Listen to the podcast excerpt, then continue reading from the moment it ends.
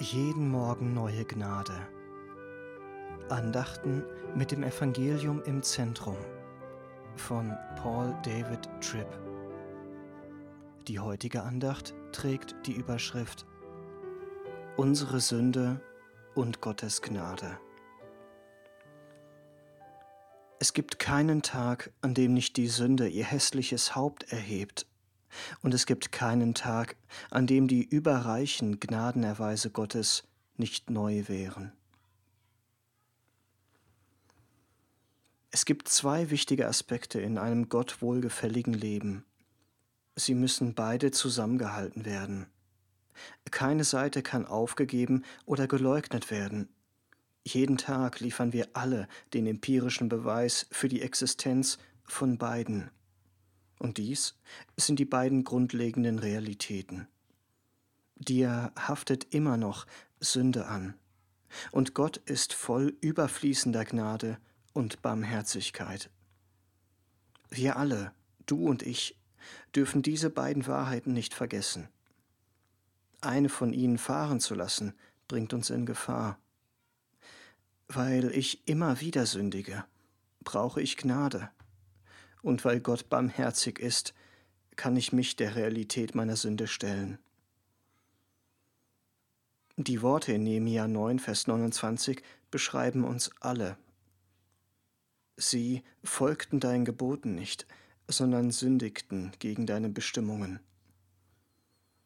Es mag sich um ein unbedachtes Wort handeln, eine selbstsüchtige Handlung, einen stolzen Gedanken, einen Augenblick des Neides, ein Aufflammen der Lust, eine willentliche Handlung des Ungehorsams, um Rachegedanken oder um einen kurzen Moment des Diebstahls.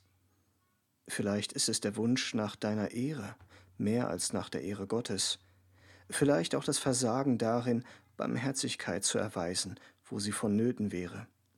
Oder man verdreht die Wahrheit, oder man gibt einen Laster nach.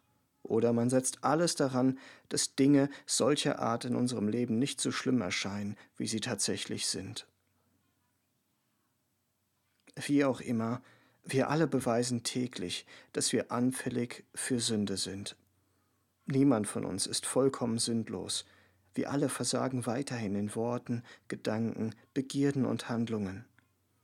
Das ist demütigend, aber wichtig zuzugeben. Denn nur wenn wir zugeben, wie tief und umfassend unser Problem ist, werden wir uns unaussprechlich über die Rettung freuen, die nur Gottes Barmherzigkeit uns geben kann. Wir sind nicht in unseren Sünden allein gelassen. Nehemiah 9 fährt in Vers 31 fort.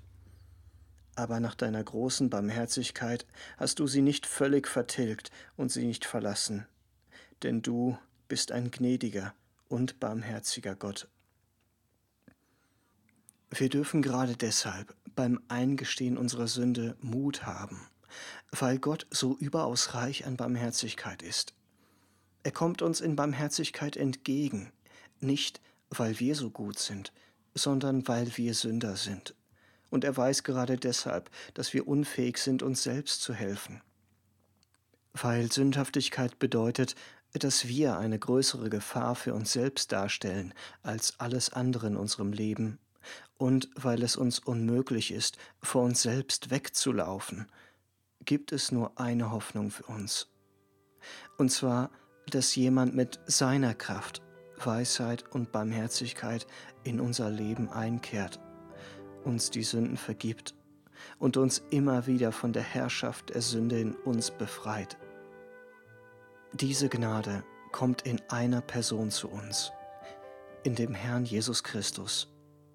Und seine Barmherzigkeit ist immer wieder neu und gerade passend für die Kämpfe mit der Sünde an diesem neuen Tag.